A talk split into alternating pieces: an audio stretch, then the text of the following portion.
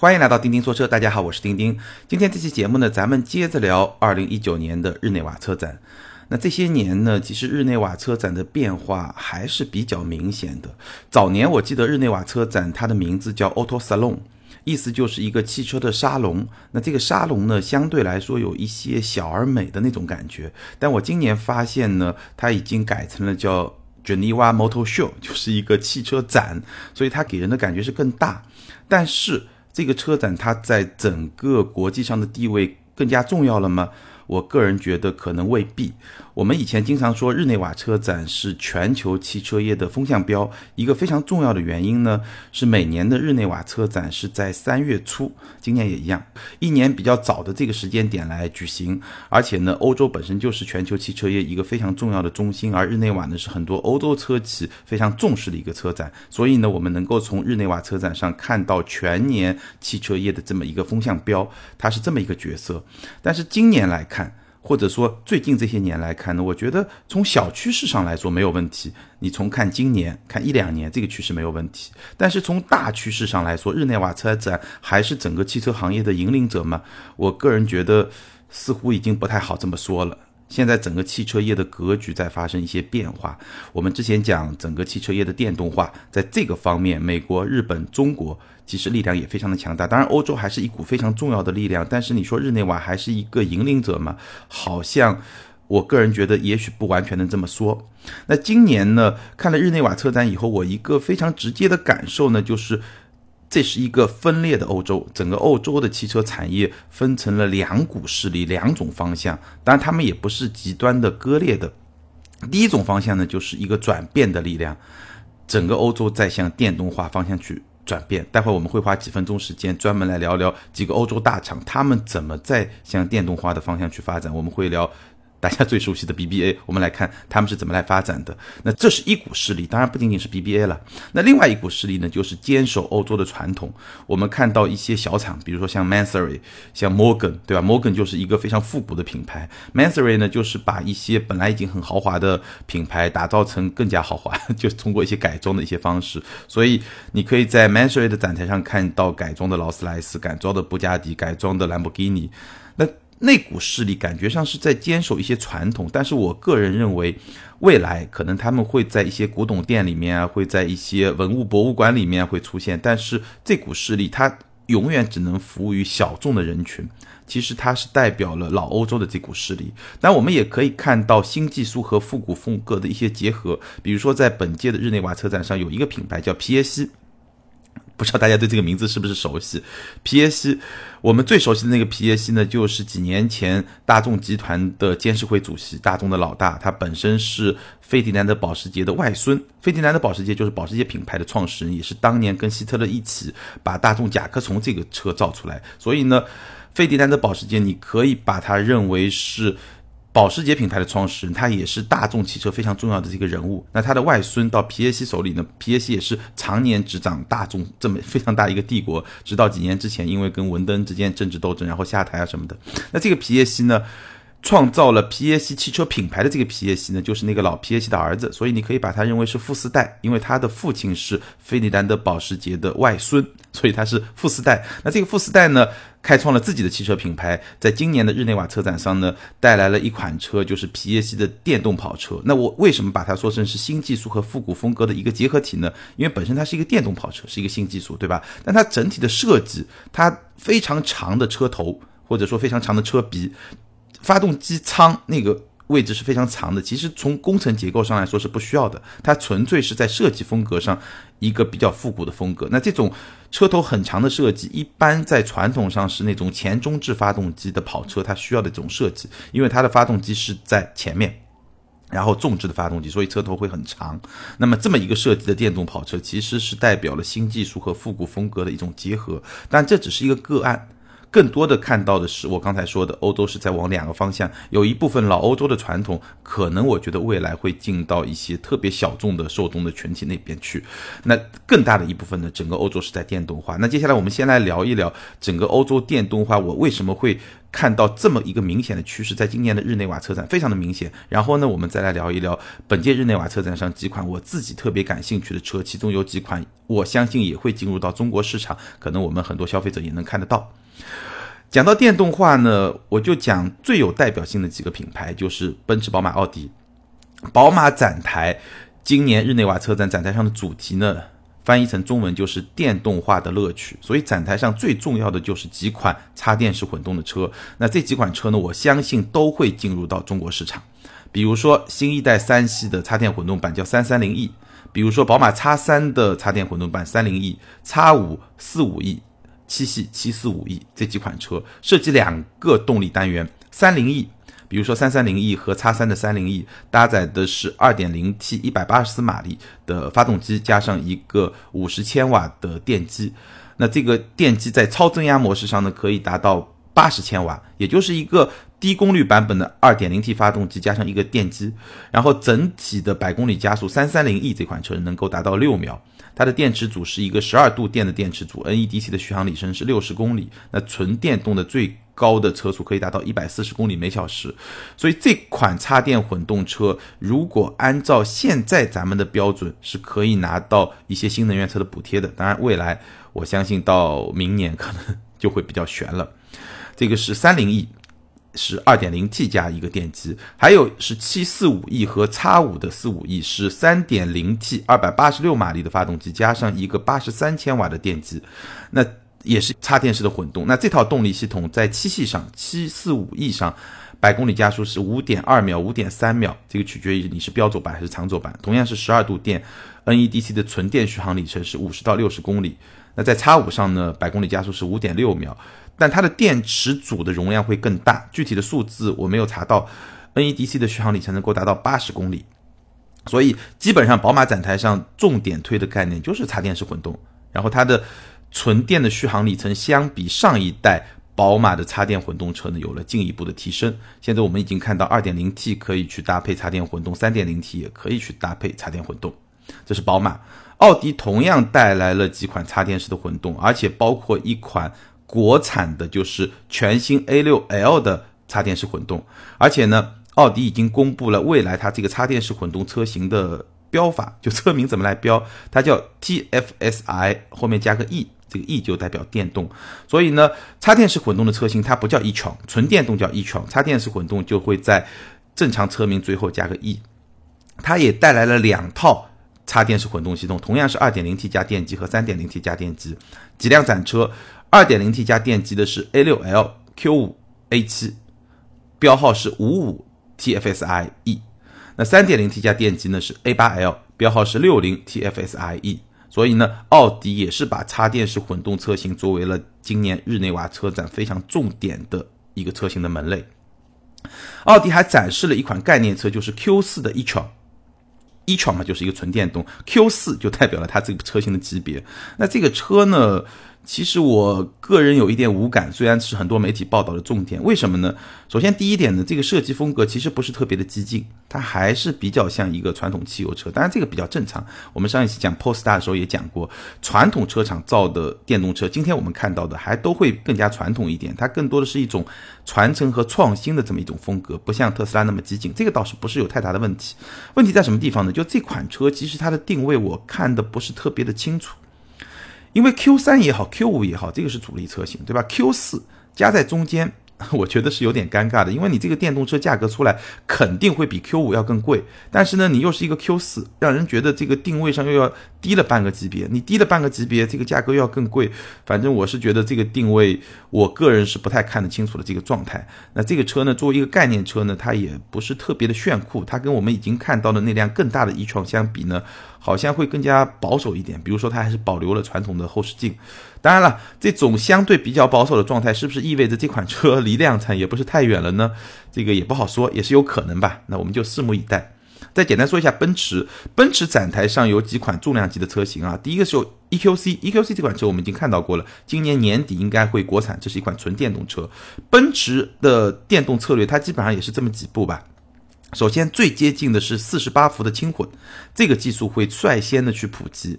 然后，插电式混动呢，它叫 EQ Power EQ Power，EQ 是纯电动，EQ Power 就插电式混动，然后纯电动就是 EQ 系列，就基本上是这么三个层次：轻混、插混、纯电动。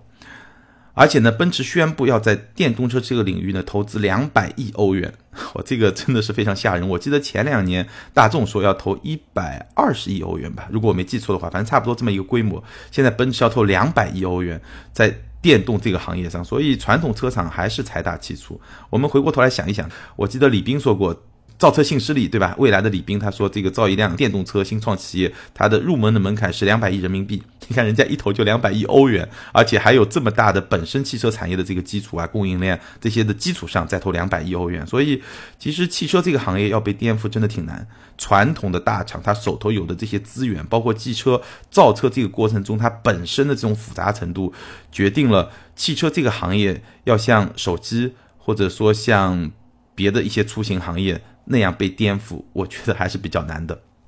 所以奔驰展台上两款纯电动车型 EQC 马上就要量产了，还有一款呢是 EQV，就是奔驰 V 级那个 MPV，然后呢也有一个纯电动版本。然后展厅上的那个版本呢，它是一个六座的版本，而且第二排座椅是向后的。就是这么一个布局，驾驶舱两个座位，后面的四个座位是面对面的这么一个布局。但我看一些信息呢，可能以后量产的版本还是一个正常的，有可能是七座，有可能是八座。所以奔驰展台上也是把电动作为一个非常重要的战略。那基本上奔驰、宝马、奥迪、BBA 豪华品牌已经把电动作为一个非常重要的战略。但我们也可以看到一些大众化的品牌，待会我也会提到，同样是推出了一些电动或者插电混动的一些车型。但我还得到一些小道消息啊，这个存储小道消息，保时捷，保时捷有可能成为传统车厂，尤其是豪华品牌中电动化最激进的一个品牌。到二零二五年，我听到的一些说法，可能会有超过一半以上的保时捷的车型是纯电动车型。哎，你没有听错，二零二五年仅仅六年之后。一半以上，我听到的数字比这个更夸张啊！但是我也不敢说，因为是个小道消息。我始终觉得，我心存怀疑。但是有一半以上的保时捷的车型会是一个纯电动车型，所以保时捷会是一个非常激进的电动化的这么一个品牌。我自己都没有想到，很多朋友可能也没想到。我会调查一下，然后我们专门来聊一聊保时捷的电动策略。好，把电动化这一部分给大家介绍一下，因为这个确实是我。注意到的日内瓦车展一个非常重要的近期的趋势，这个大趋势早就已经形成，咱们不用再多说了。但作为一个小趋势，包括说里面的这些车型，宝马的插电混动车型，奥迪的插电混动车型，奔驰的四十八伏，我们已经看到很多车友了，包括奔驰的插电混动车型，包括这些品牌的纯电车型，在二零一九年和二零二零年都会登陆到中国市场。所以我觉得这个大家还可以关注一下。很多朋友其实还是会更加信任这些传统大厂造出来的。电动车，包括我们上一期聊的 Polestar，对吧？这些传统大厂造出来的电动车，大家会觉得在制造工艺、在可靠性啊这些方面都会更加有保证。所以这也是不同消费者的一些不同的需求。那么，确实他们马上就要来了，插电第一步，纯电第二步，大家可以关注一下。接下来呢，我们还是说汽油车，但后面好像还是会聊聊到一两款电动车，就是我在本届日内瓦车展上。关注到的特别重要的几款车型，或者是我特别感兴趣的几款车型，先来聊一聊奔驰的中期改款的 GLC。GLC 这款车呢，在中国市场一直就卖得很好，对吧？只不过呢，新叉三来了，新的 Q5L 也来了，所以呢，它的竞争力还是会相对弱一点。我在回答很多听友提问的时候呢，也一直说 GLC 今天来看它的竞争力最弱的一个地方在什么地方呢？就是它车机。内饰其实还好，还是挺豪华的，主要就车机这一部分还是上一代的车机。但是中期改款的奔驰 GLC 应该今年也会上市，还是有一些比较明显的变化。从设计的角度来说呢，有一些小变化，但不大。它的进气格栅现在是一个倒梯形的设计，已经是更新到了新一代的设计风格。然后呢，是一个繁星式的前格栅。格栅里面都是一那种星星点点的那种感觉吧，整个车灯更加的圆润，但我觉得这个不是它变化最核心的部分，只是说，哎，跟上了进化的一个步伐。真正最大的变化在内饰，首先它的方向盘是和星际包括新 CLS 同款的方向盘，在三点和九点位置那个控制区有很多按钮的地方，全部都是那种非常亮的金属的材质，真的是豪气的十足。而且它用了全液晶的仪表盘，用了十点二五英寸的中控触控屏，最重要的是它背后的系统是 MBUX，也就是说新一代的奔驰的车机系统。那这套系统我在奔驰的 A 级三厢这款车上已经体验过了，这套系统可以说。完全可以跟宝马的车机系统站到了同一个水平线上，同一个水平线上。因为整个的在此之前，MBUX 出来之前靠卖的这套系统，我觉得整体的体验相比宝马的系统，iDrive 的系统其实是要差的。因为我家里有奔驰有宝马，这我绝对有发言权，绝对是要差的。但是现在基本上就在一个水平线上。在这个升级以后，我觉得 GLC 这款车，如果说你还是非常有兴趣的话，绝对值得买。那这款车呢，今年年内应该是会上市的。第二款车，我觉得想要说一说的呢是马自达的 CX 三零 这款车特别有意思，因为在车展之前呢，它有一个预告图，我记得是车尾方向的一个预告图，然后很多媒体就在猜这个是新一代的 CX 三呢，还是新一代的 CX 四呢？结果它出来了。名字叫 CX 三零，这个很奇怪，因为马自达从来没有用两位数的数字来命名它的产品。哎，那这个叫 CX 三零，所以比较特别。那它的定位到底是一个什么样的定位呢？我们从它的尺寸来看，首先 CX 三零它的尺寸，它车身长度是四三九五，就是接近四米四，轴距是二六五五。我们来看一下数字啊，相比 CX 三，CX 三是四二七五和二五七零。车长和轴距，CX 五呢是四五五五和二七零零车长和轴距，所以它的车身长度和轴距恰好是介于 CX 三和 CX 五之间。但是呢，你不要觉得它就是 CX 四，它跟 CX 四呢又不太一样，因为 CX 四的车身长度是四六三三，轴距是二七零零，也就是说 CX 四的轴距跟 CX 五是一模一样的，车长甚至比 CX 五还要更长，只不过呢它车身更低。明显的要更低，所以 CX 四是一个中国市场特供的车型，它整个会有非常强烈的这种轿跑的风格，它跟这个体系其实不是特别的一样。那 CX 三零呢，基本上是介于 CX 三和 CX 五之间。大概是这样的啊，但是它的风格跟 CX 四是完全不一样的。它的风格是怎么样的呢？首先从设计上来说呢，我觉得还是非常吸引眼球的一个设计。它的前格栅是一个凹陷式的设计，也就是说，它的进气格栅连同两侧的前大灯是往里面凹进去的。它的发动机舱盖那块盖板延伸出来的部分是会更深出来，包括下保险杠的那个部分，所以它是一个凹陷式的设计。它整个车头是很有立体感的，整个前大灯也是很有立体感的一个设计。还有一个很有意思的特点呢，就是它用了非常非常宽的黑颜色的轮罩，包括整个车身侧面下方也是有非常非常宽的。黑色的饰条，那这种非常宽的黑色的饰条，显然是很有野性的一种设计，通常会应用在一些 SUV 这种车型身上。所以呢，这款 CX 三零还是非常有野性的这么一款车，这个是它外观上的一个造型的特点。空间呢，腿部空间比较一般，我觉得是比不上像大众探歌。虽然说探歌车身长度比它短。探歌是四三幺八，它是四三九五，它车身长度比探歌要长，但是探歌的轴距比它要长。探歌是二六八八，它是二六五五。我们聊过探歌，探歌基本上是靠牺牲了后备箱的空间，然后把车内空间做得很大。虽然是一个小型的 SUV，但拉长了以后，基本上就是一个入门级的紧凑型的 SUV。所以探歌的腿部空间比较大。CX 三零呢，我觉得比探歌要稍微的。小一点点，腿部空间比较一般，但是明显比 CX 三是更大的，所以呢，你可以认为你把它放到小型 SUV 这个阵营里面，它的腿部空间是比较正常，甚至是偏大的。但是呢，你放到紧凑级里面呢，就会偏小一点，大概是这么一个概念，比 CX 三要大，比探戈稍微小一点。但头部空间是完全 OK 的，比 CX 四是要明显有一个优势的。那这个车还有一个非常重要的特点呢，就是它的内饰。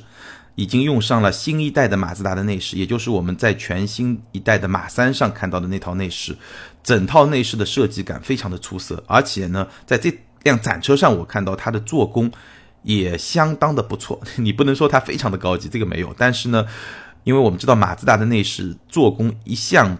不是特别的好，但这款 CX 三零至少从展车的这个状态来看，它的内饰的做工还是相当不错的，我觉得是有一个非常明显的提升，而且它的设计感是一个呃真的非常出色的一个设计感，相比现一代的马三有一个非常明显的提升。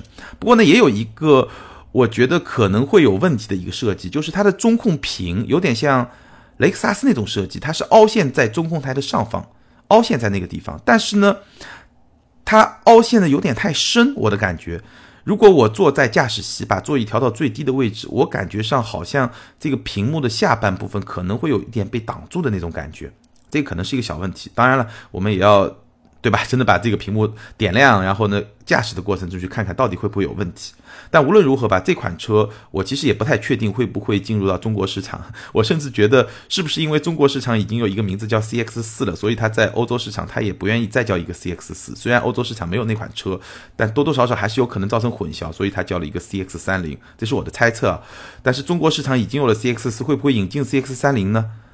我个人觉得，如果能引进，肯定是更好，因为现在市场上那辆 CX 三四二七五的车身长度确实空间还是小了一点。那这款车来的话，在小型 SUV 这么一个细分市场的话，我会觉得竞争力会更加的强大。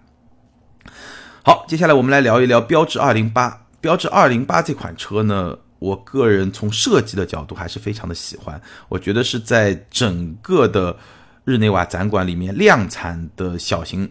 就这种两厢车里面最有设计感的这么一款车，当然了，非常典型的一个家族式的设计风格，它把很多五零八上有的那些设计风格都放上去了，但放到这个小车上，还是处理的非常的好。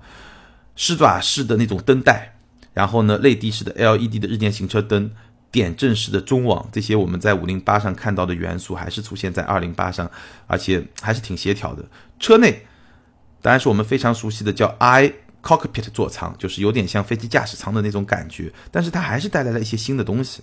悬浮式的中控屏、全液晶仪表盘，这个都比较正常。但是呢，它这个全液晶仪表盘的设计有一个非常特别的点，就是液晶仪表盘它的前方肯定有一个罩子，对吧？你都是通过这个罩子来看液晶仪表盘。那这个罩子是用来干嘛的呢？当然，一部分是用来就避免。外界光线的影响让这个可读性会更强，当然还有一些设计上的这些考虑。但是呢，这辆二零八的这个罩子特别有意思，它的侧面有开口，这就它这个罩子本身一般的车的罩子侧面就是一个实心的嘛，它侧面会做一个开口，所以你在车侧，比如说你在车外，但你在车侧也能通过这个开口来瞄到一眼仪表盘上的这么一些信息。但主要还是一个设计感了，这个设计非常有意思。而且呢，它这个液晶仪表盘它是做了一个双层的显示。就是后面有一层是正常显示一些信息，但前面再做了一层，有点像三 D 电影那种效果。当你去操控，比如说你去切换界面的时候呢，它有些信息就会在前面一层来体现，所以它是一个立体的两层的这种显示，也是非常有意思的。我觉得法国人还是有很多奇思的妙想。然后呢，中控储物格又有一个非常有意思的设计，中控储物格它有一个盖板，这个很正常，但是呢，你把这个盖板翻下来。正好可以架到中控台上，而且呢，它在这个盖板的内侧做了几道隔栏，所以翻下来以后呢，你正好可以把自己的手机放到上面，而且这个放到上面以后呢，它正好有一定的倾斜的角度。如果你要看一个导航的话，这个位置非常舒适。其实我很久以前，我不知道节目里面有没有说过，我经常跟朋友说，我觉得现在的车啊。当然，你可以把车机做得越来越好，这个没有问题。但是，你如果能够设计一个非常适合放手机的这么一个地方，绝对是一个加分项。因为尤其是像这种十万块钱左右的车，你真的要把车机的使用体验做得像手机那么好，非常非常难。但是像二零八这样，给你这么一个空间，能够很好的放上去，放到那儿非常舒服的去看手机的导航，我觉得这个就是一个非常聪明、非常讨巧、非常好的一个设计。所以，二零八这款车吧，当然后排空间。那就一个小车嘛，也不能要求太多，对吧？别的都是比较正常的状态。但是呢，这些设计的点，我觉得还是挺有意思的。只不过法国车在中国是不是还有那么多空间让它去发展？这个还是一个大大的问号。那这款车的动力系统呢？汽油版、柴油版我们就不说了。汽油版是 1.2T 的三缸发动机，在欧洲有三个动力版本：76马力、101马力和130马力。我相信，如果进入国内，这个应该也是一个主力的动力单元。那除了一个208呢？它在边上还有一辆纯电动的208，叫 E208，E 就是 A B C D E 的 E，代表电动 E，一个短杠208。这款车呢，136马力，260牛米，所以它的动力基本上跟 1.2T 汽油版的。最高动力那个版本是一样的，然后它标的 WLTP 的续航是三百四十公里。WLTP 这个循环我也介绍过，它是欧洲最新的一个循环，就是测量油耗啊、电耗的一个循环。WLTP 的标准比 NEDC 会更高一点。一般来说，WLTP 如果是三百四十公里的话，那 NEDC 基本上我觉得到个三百七八十是没有问题的。这么一款小车也不需要太多的电池容量，但是呢，提供了一个非常不错的纯电动的续航里程。当然，这款车国内市场应该是不会有了，我们就不展开去说了。然后我们再来说另一块，我觉得值得去说一说的车，就是大众 T-Roc k R。T-Roc k 呢，就是国内的探歌。当然了，T-Roc k 是一个标轴版，探歌是一个加长轴距以后的版本，所以也不完全一样。T-Roc k R R 就是大众的高性能版本，所以这款车就特别有意思。首先，展台上当然是一辆蓝色的车，对吧？蓝色就是 R 一个代表的颜色嘛。然后有很吸引眼球的运动套件，尤其是。它的车尾是一个双边双出的排气，也是非常有运动感的这么一种设计。车身同色的内饰饰板，这个是探歌这款车型的一个卖点。液晶仪表盘这个都很正常。纤维材质的座椅，这个对于一辆 R 来说也是一个比较正常的状态。无论如何，这款车还是营造出了一辆 R 应该有的那种气质。我们非常熟悉的 EA888 的 2.0T 发动机，三百零一马力，三百零一马力 2.0T 非常厉害，四百牛米。那我想说的这款车的。有意思的点在什么地方呢？我始终觉得，我不知道这个车在欧洲会卖的怎么样，但是我觉得一个高性能的小型的 SUV，可能这款车在中国市场会是一个伪命题。为什么这么说呢？首先，SUV 的重心还是会比较高，对吧？所以你真正喜欢驾驶的人，对于这些用户来说，你说一个 SUV 重心又很高。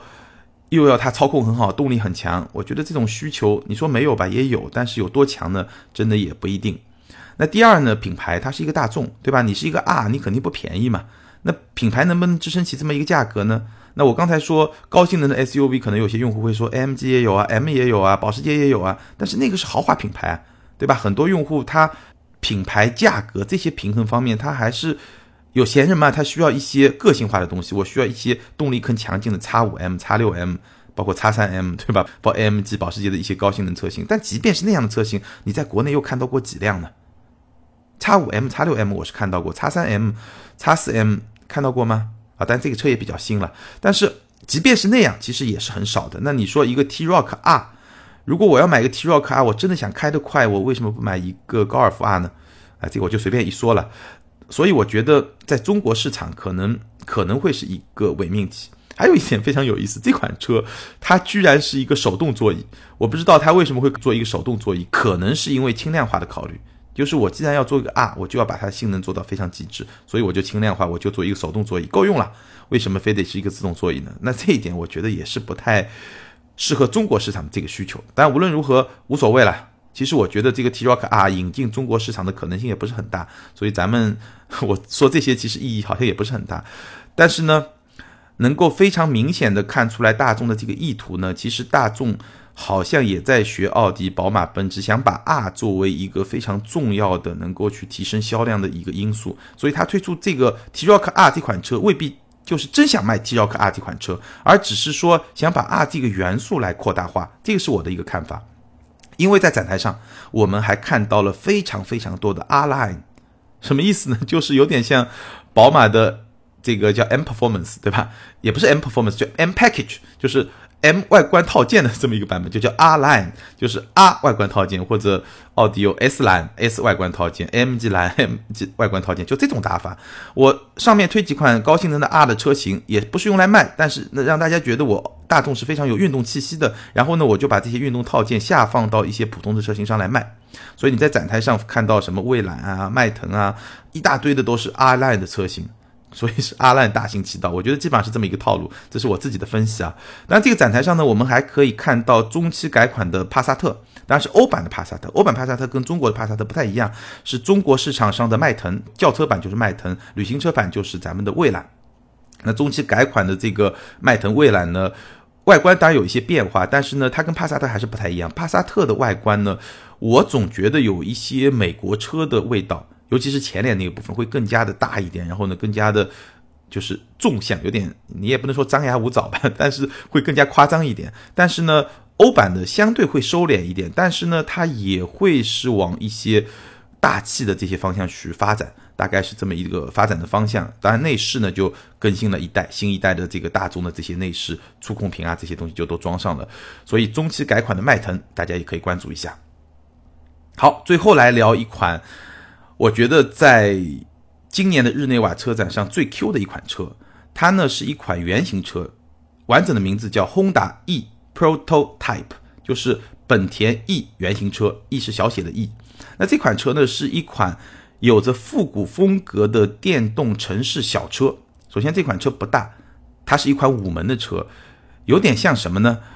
有点像一个小号的 Polo，就比 Polo 还要小，比二零八还要小，对，就是一个小号的这么一个车。虽然是五门车，但是它的后门是一个隐藏式的门把手，所以呢，你一不小心你可能会觉得是一个三门车，但仔细再一看呢，是一个五门车。整体造型风格是一个比较有复古风格的一个造型，但是呢，它是一个电动车，电动的城市小车，非常有意思。前格栅。和车灯连为一体，是一个横向贯穿在车头的这么一个设计。前格栅和车灯有点像什么呢？有点像最早第一代和第二代的高尔夫的车头的那个设计，是连为一体的，很 复古吧？对吧？几十年前的车是一样的。然后呢，五门的设计，我刚才说了，隐藏式的后车门把手，没有后视镜。哎，它没有后视镜，它是在前车门前端的地方往后面伸出来两个向后的摄像头。哎，然后摄像头的图像呢就在。就在车内来显示，然后它车内呢是一个五连屏的设计，一个仪表盘坐在上面是一个屏，然后呢中控正中间有一个屏，副驾的前面有一个屏，这三个屏是连为一体的，然后左右又各连了一个屏，用来放什么呢？就是我刚才说的后视摄像头的影像，就相当于来取代后视镜的功能，哎，这么一个五连屏的设计，这个五连屏的设计，它整体的造型又是那种比较复古的，就老的那种。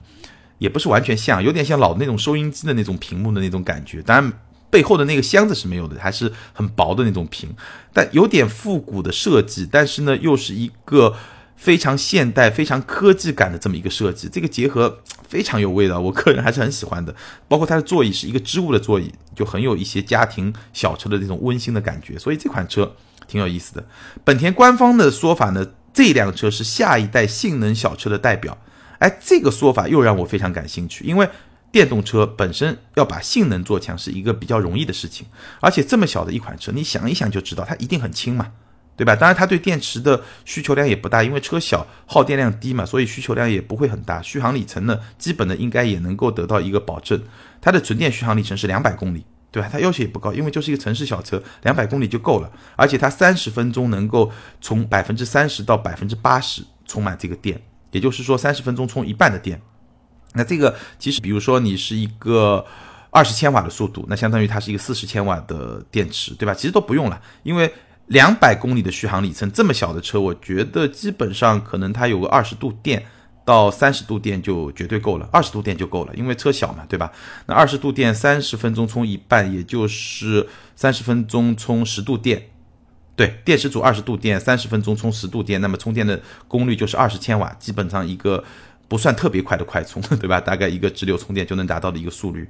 所以就这么一款车，又轻，然后呢，续航里程在城市里面用两百公里也完全用了，家里能充电的话，而且呢，性能要做好其实也不难。虽然说本田没有公布它的一些性能的数据，但是也说了这是一个专属的电动车的平台，而且是一个后驱车。性能要做到个，你想那么小个车，做个两百马力或者两百多马力，对于电动机来说也很轻松啊，还 还是挺有吸引力的。无论是它的造型，还是它这个使用的场景，对吧？包括说整体的性能、后驱，所以说下一代性能小车的代表，未来的电动车一个小钢炮，是不是就是这种样子呢？我觉得如果是这种样子的话，我个人还是挺喜欢的。但这款车呢？